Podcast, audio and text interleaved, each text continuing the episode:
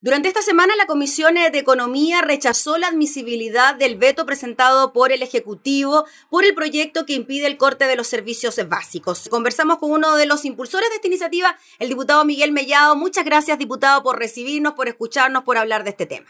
Encantado, gusto de saludarte eh, a todos los telespectadores y la verdad es que estamos en sesión de sala, me salí un poquito hacia atrás para que no me retaran, eh, para conversar contigo sobre, sobre este tema. Sí. Diputado, cuéntenos un poquito lo que pasó en la Comisión eh, de Economía, porque hace algunas semanas atrás conversábamos con usted y usted estaba a favor de esta iniciativa que recordemos ya fue despachada desde el Congreso, pero que el gobierno dice que la vetará sin afectar los beneficios para los usuarios. Si nos puede explicar eso, diputado.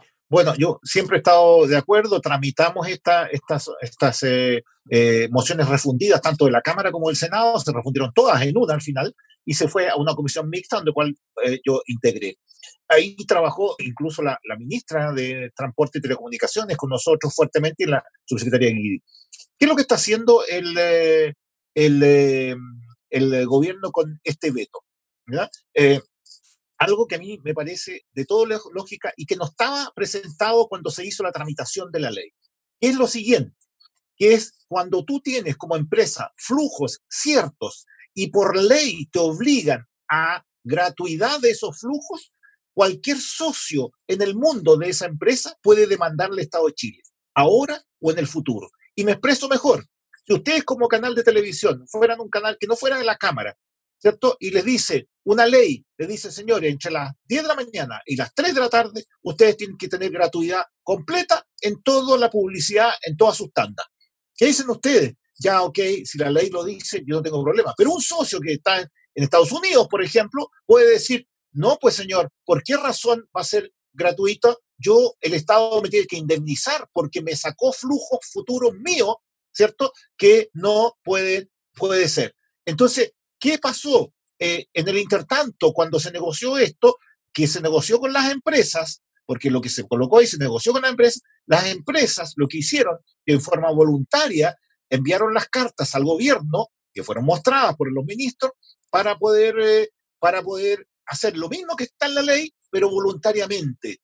Y esto es mucho mejor porque así evitamos ¿cierto? Que haya en el futuro, cuando cambien los dueños de esa empresa, por ejemplo, o algún socio de la empresa, demande al Estado de Chile en un año más, en dos años más, y el gobierno va a durar un año y medio, a lo mejor lo demandan en dos. Entonces, ahí hay un tema razonable, ¿cierto?, de, de ese veto, que con esa explicación nosotros quedamos claros en este tema. En definitiva, entonces, diputado Miguel Mellado, lo que dice el veto es que resguarda de alguna manera al Estado de Chile de posibles futuras demandas por parte de las mismas empresas que proveen de estos servicios básicos. Eso es en definitiva, ¿no? Así es, así es. Y no, no, no puede ser a lo mejor del administrador que en este momento el gerente colocó la firma de que lo podía hacer voluntariamente, sino de cualquier socio minoritario, porque estas empresas no es que sean de un solo dueño, eh, son sociedades anónimas abiertas. Por lo tanto, cualquier dueño, hasta por minoritario que sea, puede impugnar este acuerdo eh, por ley y lo puede, y lo puede eh, demandar, puede hacer demandar a la empresa. Y eso es muy peligroso. Sí, por lo tanto, diputado, para que entiendan quienes nos están mirando, la ley de servicios básicos no correría y correría entonces este acuerdo administrativo entre el gobierno, el Ministerio de Energía ¿Y las empresas que proveen los servicios básicos? No, la ley corre igual. Perfecto. La ley, en, el articulado inicial no se cambia el articulado de que a nadie se le... Se le acuérdense que esto es una ley que dura 90 días. Este, eh, a nadie se le cortan los servicios básicos y todos tienen derecho a pactar hasta en 12 cuotas. Eso eh, quedó en la ley, no tiene problema. Lo que estamos hablando es el, los el articulado que tenía que ver, por ejemplo, que a mí me agrada mucho, porque se puede democratizar las telecomunicaciones, que todas las personas del 60% más vulnerables, los jóvenes todavía, sobre todo, pueden tener un servicio gratuito, ¿cierto? Para poder eh, tener internet gratuito durante, mientras dure la pandemia. Y eso es un tema muy importante y si las empresas lo están dando, lo van a seguir dando. Pero si es por ley, eso puede haber sido cobrado, ¿cierto? O si tú tenías un plan de 30 mil pesos. Y resulta que te, eh, si no puedes, te obligan por ley a que tengan que darte un plan eh, gratuito, ¿cierto? No por los 40, pero un gran, plan gratuito que hace la empresa. ¿Por qué razón? Pues si yo tenía un contrato por un año con este señor, ¿y por qué razón me lo cortaron por ley? Entonces yo pido indemnización por esto. ¿Me entiendes? A eso estamos, a eso estamos, estamos eh, eh, pidiendo, o sea, prudencia para poder que el Estado de Chile no se vea desmejorado en sus arcas fiscales con una demanda futura y sí hacer lo mismo que está en esa ley, pero hacerlo de manera administrativa. Ese es el cambio. Perfecto, o sea, regiría el acuerdo inicial entre el Ministerio de Energía y el gobierno, porque también esto abarca otros ministerios, con las empresas que proveen los servicios básicos de forma administrativa, digamos. El acuerdo regiría de esa forma. Es que en, donde, donde rige el veto nada más. Nada más. En lo otro queda completamente igual perfecto, a como está en la ley. O sea, la ley, la ley eh, estaría bien de acuerdo a los postulados que los cuales estaban los, eh, los, eh, las líneas iniciales en que estaban las mociones parlamentarias. Lo que cambiaría es en aquellas partes donde pueden haber potenciales demandas para el Estado de Chile. Pero como no va a estar en la ley, sí está en el acuerdo entre las empresas y el gobierno, acuerdo que es supervisable por la superintendencia y también es regulable por, por, el, gobierno. Y llegaría a los mismos beneficiarios, no cambiaría nada de los a Los mismos, no cambia absolutamente nada. ¿Por qué razón? Porque es a través de la, de la, del ministerio que se pactó con las empresas para colocarlo en la ley. Pero ¿qué dijo el, el gobierno después cuando lo revisó? Oye, aquí hay un peligro de demanda. Entonces, que las empresas que ya están disponibles para hacer esto lo hagan administrativamente, para así nos evitamos una posibilidad de eh, demandas futuras. Perfecto. Eso es. Perfecto. Diputado Mellá, ¿usted cree entonces que faltó quizá algún tipo de estrategia comunicacional por parte del gobierno para explicar lo que usted también nos está explicando? Porque lo que se piensa es que si el gobierno ingresa un veto a esta ley, es para que la ley no funcione y que no tenga vigencia y que no beneficie a quienes pueda beneficiar, ¿o no? Es lo que yo primero pensé. Por eso yo salí inmediatamente a defender el proyecto como estaba, porque hubo una falta, falla de comunicación. Y después de todo esto, de este proceso que hubo, donde se acabó la pandemia porque, porque en Chile solamente se hablaba del 10% y otras cosas no se hablaban, entonces se había acabado todo, eh, el gobierno vio que tenía un problema de relación con sus eh, parlamentarios, tenía un, problema de comunicación también de, de las cosas que estaba haciendo. Bueno, por eso el ministro Moreno, a quien lo conozco hace muchos años, eh, em, fue un gran ministro porque eh, hizo una gran gestión en la Araucanía. Eh, fíjate que lo he dicho sea de paso, lo voy a decir también públicamente, el ministro se pasaba semanas enteras en la Araucanía conversando con distintas organizaciones, ¿cierto? De, organizaciones mapuche, organizaciones de, de, interés, grupos de interés, juntas de vecinos. Oye, extraordinariamente cambió la situación. Bueno, hoy no es lo mismo, así que ya pensé otra, otra, otra entrevista después para futuro. Pero el, tema es que eh, tomó contacto conmigo, eh, mostramos las conversaciones de por qué yo estaba en desacuerdo, que es lo mismo que tú pensabas, ¿cierto? Em, me mostró los papeles, me mostró la forma, incluso hicimos una proyección de cuánto podría demandarse, quizás de acuerdo a los flujos que deja de perder, de percibir eh, y la verdad es que eso es entendible, ahí es entendible. Y yo creo que hace falta seguir diciéndole a la gente el por qué se hace esto. Diputado, ¿y por qué cree usted entonces que finalmente la comisión rechazó la admisibilidad del veto por un tema más bien ideológico? No, porque técnicamente, técnicamente, eh, a ver, nosotros teníamos los votos para, para ganar tema, si es que Joaquín Lavín hubiera votado a favor, mm. pero Joaquín Lavín se abstuvo y no hizo, yo no sé por qué se abstuvo, él, sabrá, digamos, eh, porque si hubiera votado a favor teníamos los votos suficientes para aprobar el veto. Eh, pero se abstuvo. Eh, no, desconozco, es un tema que tienen que entrevistarlo a ellos porque yo desconozco ese, ese, el por qué. Entonces, como estaban empatados, como está empatado el apruebo y el rechazo en, el, en la comisión, ¿cierto? Entonces, como el, el el abstenerse se suma al rechazo, entonces por eso se rechaza.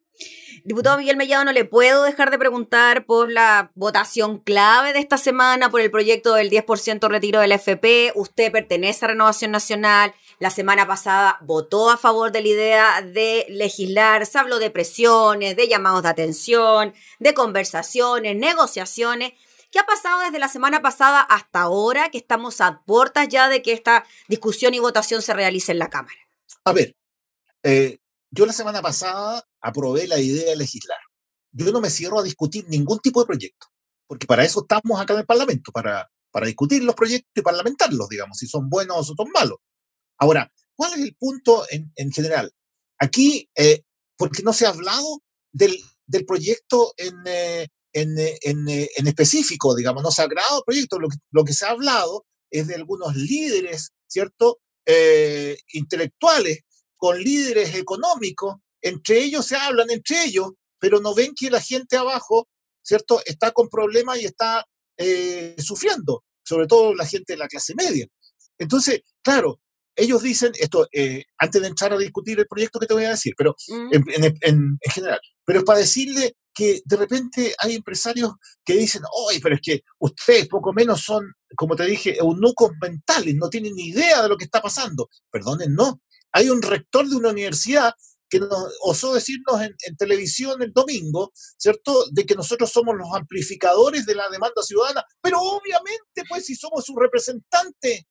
Entonces, si él no tiene idea de lo que pasa con los padres apoderados de sus alumnos de esa universidad, entonces no sirve para el cargo tampoco. No, pues yo creo que cada uno en su función. O cuando los empresarios nos dicen una carta, ojo, se va a desarmar todo el sistema. ¿De qué estamos hablando? Porque resulta que el 45% de los 200 mil millones están invertidos en el extranjero.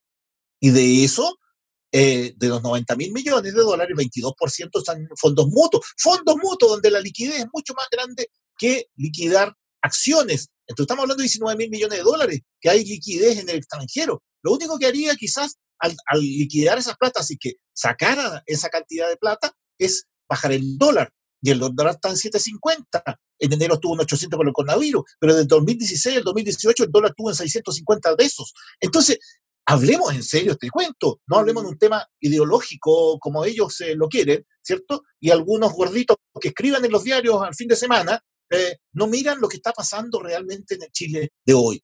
Ahora, entrando eh, en el proyecto en específico, porque nadie habla del proyecto, todos hablan del titular del proyecto, retiro del 10%. El proyecto tiene dos artículos.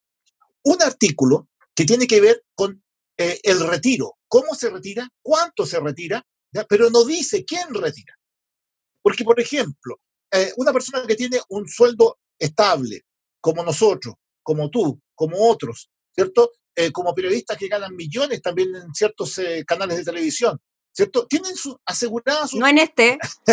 tienen asegurada su tranquilidad, ¿cierto? A lo mejor ellos no debieran estar en este retiro. Eso no está en articulado. Debería haber una condición entonces, diputado Amellá, una condición para poder sacar. Debiera haber, obviamente, una condición. Porque yo escuchaba a algunos que decían, no, que vamos a sacar la plata y la voy a colocar en la No voy a sacar la plata y voy a comprar un, vehículo. Voy a sacar la plata y voy a ir a Miami a lo mejor. No puede ser, no es para eso. No es para eso, es para gente que efectivamente necesita, ¿cierto? Y tiene algunos problemas. ¿Cuál es el punto que, que a mí me preocupa, que me preocupa y ojalá pueda eh, mejorarse? El problema es eh, que hay, eh, en el segundo artículo, en el segundo artículo, existe la forma de devolución. Y aquí hay un problema grave, porque en la forma de devolución no se dice, se le achaca al Estado de Chile la devolución de tu sacada de plata. Porque si yo retiro y yo quiero a lo mejor quedarme con 20 lucas menos mi jubilación, es problema mío, si la plata esa es mía. ¿Por qué razón que yo le voy a colocar una, al, al Estado de Chile una carga mayor porque yo tengo que sacar. Y segundo, se va a crear un, eh, un eh, eh, trabajador de primera y un trabajador de segunda.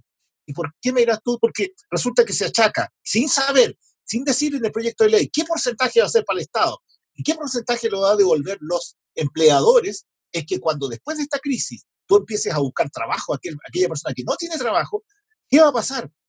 Va a decirle el empleador, oye, ¿tú retiraste tu 10%? Sí. Ah, entonces no te, no te puedo contratar porque tú eres más caro para mí, más caro en un 2, un 3, un 5% en mi planilla. Entonces, venga, tú, tú sacaste, no, yo no saqué, ven para acá, con, yo te, en el programa yo te contrato. Entonces van a trabajar en primera y segunda. Claro, porque ahí el empleador tendría que poner un poquito más de cotización para poder Así es. llenar este fondo solidario y que sean repuestos los fondos. Esa sería la lógica, ¿no? Eso, mm. esto, eso está mal redactado. Yo creo que esa parte hay que mejorarla. El artículo segundo hay que... A ver, diputado, y si se mejora el artículo segundo en cuanto al fondo solidario, y si se crean condiciones para que se entregue finalmente este 10%, es decir, las personas que están con pega no la puedan sacar, etcétera, ¿usted estaría dispuesto a probarlo? Así es, así es. Sí, pues, pero si estamos, estamos, estamos hablando lo mismo. Estamos hablando de mejorar un proyecto, estamos hablando de trabajarlo y mejorarlo. Ahora, yo lo que te quiero decir, a peor, yo no voy a rechazar. Yo no voy a rechazar. Espero se mejore, porque de eso estamos hablando, de poder tramitar un proyecto, hacer la pega aquí y mejorar los proyectos de ley. Si no podemos decir que no a priori, tampoco podemos decir de sí a priori a la discusión de un proyecto. dijimos sí a la idea de legislar. Eso es lo que estamos haciendo, legislando y mejorando un proyecto. Y ahora si lo mejoran más, usted lo vuelve a aprobar, a votar a favor. Obviamente, tenemos que mejorarlo, pero de acuerdo a las indicaciones que yo te dije, porque yo, yo no puedo colocarle como legislador a la empresa una carga mm. y no puedo colocarle al Estado otra carga. No, pues, y ni siquiera sabemos qué carga es. No, pues, tiene que haber algo claro. ¿Yo me hago responsable de mis actos? Sí. ¿Yo quiero retirar? Perfecto. Pero ¿quiénes pueden retirar? Yo puedo retirar porque estoy complicado. Ok, listo, retira, no hay problema, pero tú eres el responsable o te, o te jubilas después, dos años más, por ejemplo, o tú te descuentan, en vez del 10%, te descuentan un 12 o un 13, por ejemplo. No sé, eso es lo que hay que dejar escrito. Pero yo creo que nosotros tenemos, somos bien responsables los chilenos y que la gran mayoría que yo, por lo menos, me han dicho, es que, ¿por qué razón? Si yo no quiero que me devuelvan, ¿por qué razón? Muchos dicen, no, es que es un 18%, es pampa, pampa hoy, hambre mañana. Pero si las jubilaciones son de hambre, las jubilaciones, el grueso de la gente está con la pensión básica solidaria. Una persona que tiene 6 millones de pesos, por ejemplo, tiene 37 lucas de plata autofinanciada para su pensión. 37 lucas. Va derecho a la pensión básica solidaria de 140 y tanto. Otros dicen, es que no se puede. Mira, yo firmé junto a la nona la indicación del 50% de aumento de la pensión básica. Menos nos dijeron de todo. La aprobamos aquí, nos dijeron de todo. Llegaron al Senado y hicieron todo. Y ya este enero se termina con que todos tengan la pensión básica solidaria arriba de, de la línea de pobreza. Entonces, entonces, ¿podemos más? Yo creo que sí podemos más. Pero estoy esperando. ¿Sirve la presión entonces, diputado? Porque ahora también el gobierno se supone que ya durante la jornada va a anunciar un plan para la clase media, de alguna manera para frenar el, el, tema del retiro del 10%. Pero yo te, yo te digo que, mira, ese anuncio, y se lo dije al presidente, ese anuncio que hizo el domingo 5, estamos hoy día, ¿cuánto? ¿14? Todavía no ha llegado ni un proyecto para la clase media al Congreso, ni uno. Entonces, tú dices, bueno, ¿para qué hacen anuncios? ¿Para qué la gente la entusiasma si todavía no, pasa nada con el proyecto? Y el único proyecto que es para la clase media, este 10% todavía. Entonces, eh, ¿que tenemos que mejorar el proyecto? Sí, pues, claro que tenemos que mejorar. Y si no lo podemos mejorar, bueno, yo no voy a hacer impedimento para que siga su trámite para poder, para poder eh, eh, mejorarlo a lo mejor en, en el Senado. No sé, es un tema que estamos debatiendo en particular y es el tema que vamos a ver hoy día la mañana y mañana. Listo, pues diputado Miguel Mellado, le agradecemos enormemente por el contacto para hablar de estos temas tan importantes y también tan anhelados por la ciudadanía en relación a lo que está ocurriendo con los servicios básicos, lo que ocurre también con la clase media y la posibilidad de retirar el 10%. Así que muchas gracias por su tiempo. Encantado, gusto saludarte y a todos los telespectadores. Gracias. Era el diputado Miguel Mellado hablando entonces sobre el veto presidencial al proyecto de ley que prohíbe el corte de los servicios básicos y también a la posibilidad de retirar el, retirar el 10% de las AFP.